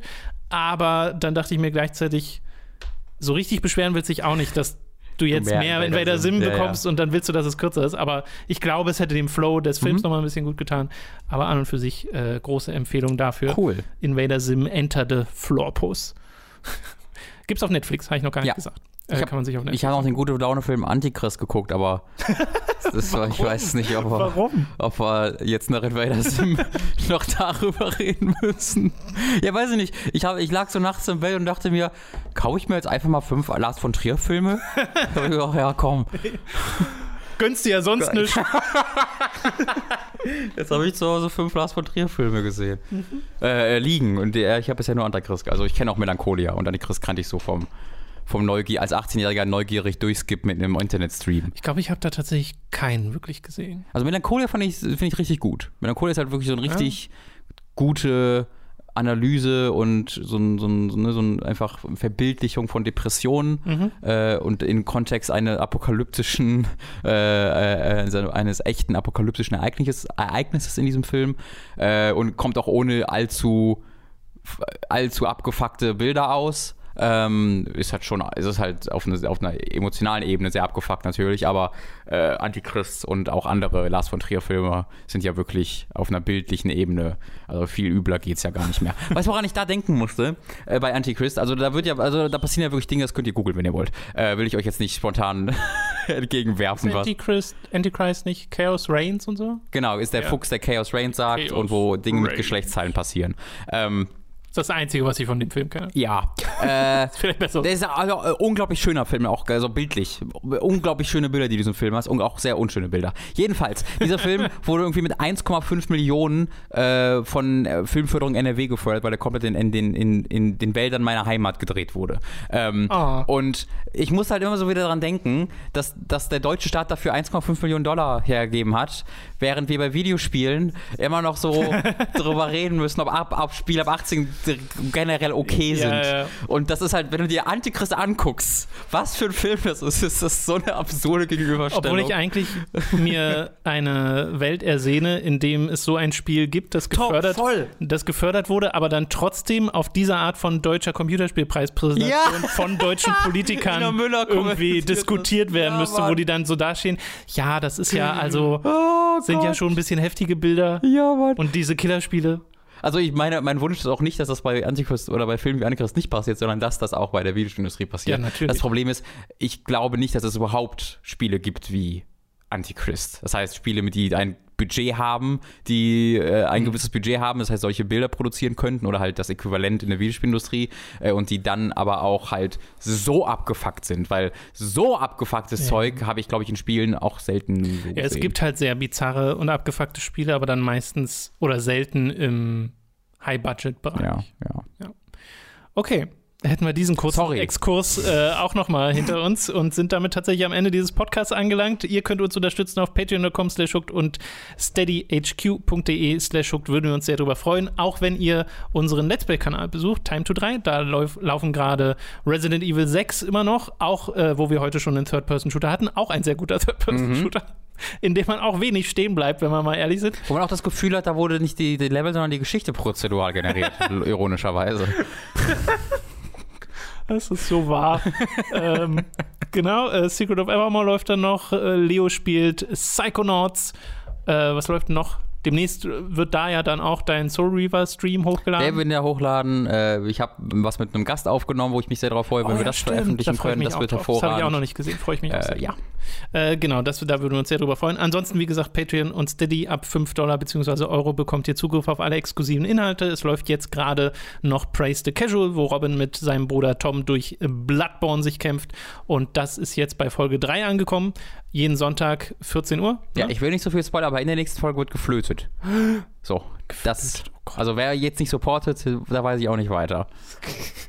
Jetzt skippen manche die Folge. Nein, Quatsch. äh, da würden wir uns sehr drüber freuen, wenn ihr uns supportet. Ab 10 Dollar bzw. Euro werdet ihr zum Feedbacker und könnt an Votings teilnehmen, zum Beispiel zu nächsten Folgen von Late to the Party oder, wie es jetzt wieder der Fall war, zu dem Spiel, was gelet's played wurde, weil das wurde nämlich über ein Voting entschieden. Äh, da standen verschiedene zur Auswahl und am Ende wurde es Soul Reaver 2. Äh, wobei du dir auch die Story vom ersten nochmal angeguckt hast. Ne? Haben wir zusammen gemacht, habe Genau. ich genau im Stream gemacht. Äh, Ich kannte sie ja schon, also ich habe ja Soul River 1 auch schon Ja. gespielt und ich habe vorm Stream mir privat die Story von Blood Omen nochmal zu Gemüte geführt und dann haben wir gemeinsam die von Soul River 1 geguckt, weil ja Soul River 2 wirklich, also die, die, die, der Epilog von Soul River 1 würde, wurde neu als Cutscene gemacht, als Intro für Soul River 2. Ähm, Das ist ziemlich cool. ist es wirklich. Aber Soul Reaver 1 kann ich auch verstehen, dass man da das Spielen eher skippt, weil das ist. Es ist ein gutes Spiel, aber Ja, aber da hast du so richtig Kamera- und Steuerungselemente, die heute ein bisschen schwerer verdaulich sind, da Soul Reaver 2 Also wenn du halt die PC-Version oder so gut zum Laufen bekommst, dann würde ich sagen, kannst du schon noch spielen. Aber ich habe es halt auch damals auf der Vita gespielt, äh, die PS3-Version. Oh und die ruckelt halt, die, die lief halt wie die Sau. das ist doch dann die PS1-Version, meinst du? Ja, genau. Genau. Die, also die, PS, Ja, nee, die ja, die ich auf keinen Fall PS1-Version spielen. auf der Vita und die Vita hat auch keine R2 oder L2-Taste, das heißt, das wurde mit dem Touchpad hinten simuliert und die Framerate war halt over, all over the place, also das war ein Erlebnis. Ich habe jetzt beim Umzug meine Version von Soul Reaver 1 nochmal gefunden und ich habe so eine. Auf PC oder was? Ja, genau. Die ist in einem Jewel Case Cool. äh, von. das hast du damals gekauft? Naja, ich weiß gar nicht mehr, in Cooler welchem Boy, ey. Zusammenhang das war. Da war so ein Sat1-Logo dran. Ich habe keine Ahnung, in welchem Zusammenhang da Sat1 Okay. stand. Ja. Das weiß ich einfach nicht mehr. Ja. Ich habe jetzt auch nicht nochmal detailliert draufgeschaut, aber, Vielleicht hatten die mal so ein Spiel wie Hugo, nur mit Ja. dem Soul Reaver. aber Soul Reaver werde ich auch mehrfach haben, weil das war garantiert auf einer Computerbildspiel oder GameStar. Ja, logischerweise, lustigerweise war das das, woher ich es immer kannte. Ich hatte den Test zu Soul River 2 damals in der Computerspiele Ja. gesehen, kann mich noch genau an dieses Logo erinnern. Das hat mich voll beeindruckt. Ich ich, weiß, dass Soul Reaver 2, als ich das damals gespielt habe, äh, hat mich das leider nicht so richtig fesseln können, weil da konnte ich noch nicht gut genug Englisch. Hm. Weil das ist, Ja. das hat keine deutsche Sprachausgabe. Soul Reaver 1 Doch, hat doch eine, hat's. Nee. Die Leute schrei- schreiben im Chat immer, wie gut die deutsche Ausgabe Okay, dann hatte ich nur die ist. englische. Ja. Also ich, kann, ich kenne sie auch nicht, aber Weil wenn ich bei dem der- Chat vertrauen darf. Bei Soul. River 1 würde ich zustimmen. Das hat eine richtig gute deutsche Ja. Sprachausgabe. Ich mag die Stimme von Raziel super gern und Ja. auch von Kain und so.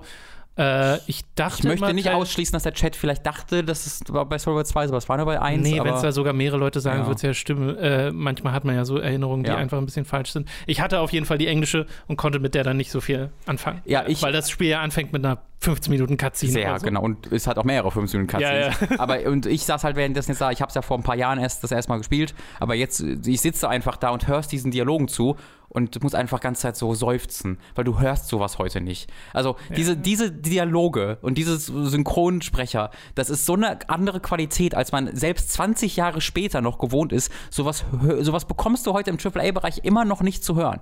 Und das ist echt krass, weil es ist wirklich eine der besten geschriebenen Spiele, die ich je gespielt habe. Ist ja auch wirklich bekannt dafür. Ich habe mir da mal eine Movie-Version von allem angeguckt, weil Ja. ich das einfach auf der Ebene so genossen Es dauert, glaube ich, zehn Aber- Minuten, bis du erst das erste Mal das, den Begriff Moral Relativism hörst.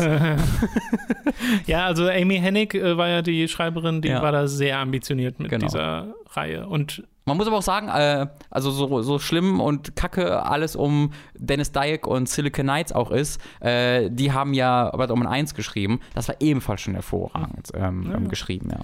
ähm, übrigens, wir haben es schon mal empfohlen, aber jetzt gerade, wo ich Amy Hennig nochmal gesagt habe, es Mhm. gibt ja äh, Nolan und Troy, den Channel, wo die beiden zusammen spielen.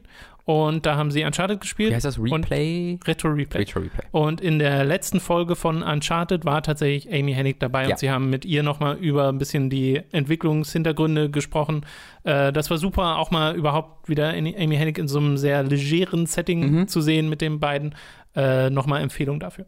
Ich habe es noch nicht, ich habe es nur mal so durchgeskippt, habe ich es noch auf dem Plan, weil ich mir auch dachte, oh, das, da muss ich mir, da muss ich richtig zuhören, weil das finde ich super Ja, interessant. das ist wirklich. Und äh, irgendwann kriegen wir bestimmt nochmal ein Spiel, was von ihr Amy! geschrieben wurde. Come on! irgendwann. Weil ich glaube, die können wirklich alle Leute fragen und die sagen ja zu ihr. Also, Ja, bis, also nee, die Welt, die vergangenen zehn Jahre beweisen mir, dass das nicht der Fall ist. Verdammt. Es ist. Hm, So, ich glaube, der Podcast hätte eigentlich vor 20 Minuten zu Ende sein sollen, es tut mir leid. Ja, eben, ja, egal.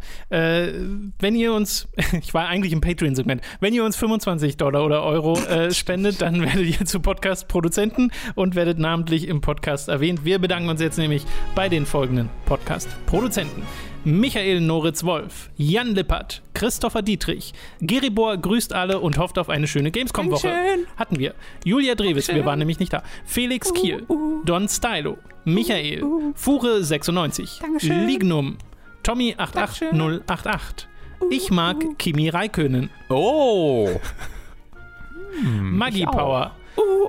Power, Formel Hooked Fan Nummer 1, Gustian, Rocket Rüpel, Numimon digitiert zu Sebastian Diel, die Epic Snowwolf, Markus Ottensmann, Hauke Brav, McLovin 008, Dito, Lisa Willig, Zombie und Wintercracker. Und Autaku, Lennart Struck, Oliver Zirfers, Christian Hündorf, Julia Marinic und Simon Dupicai.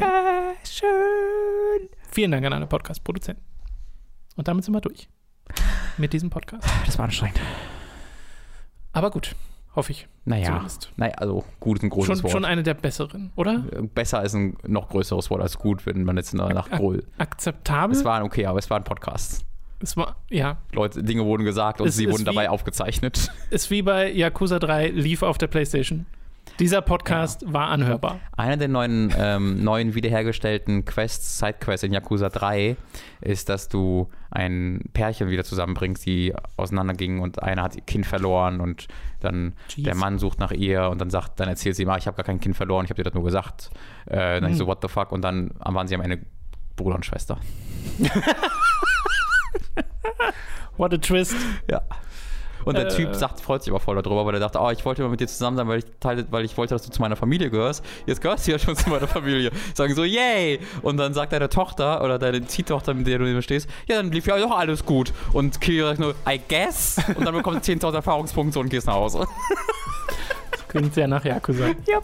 Das ist so zwei Schritte vor Love and Fortune, die Storyline. Don't remind me. Oh boy. Tschüss. Tschüss.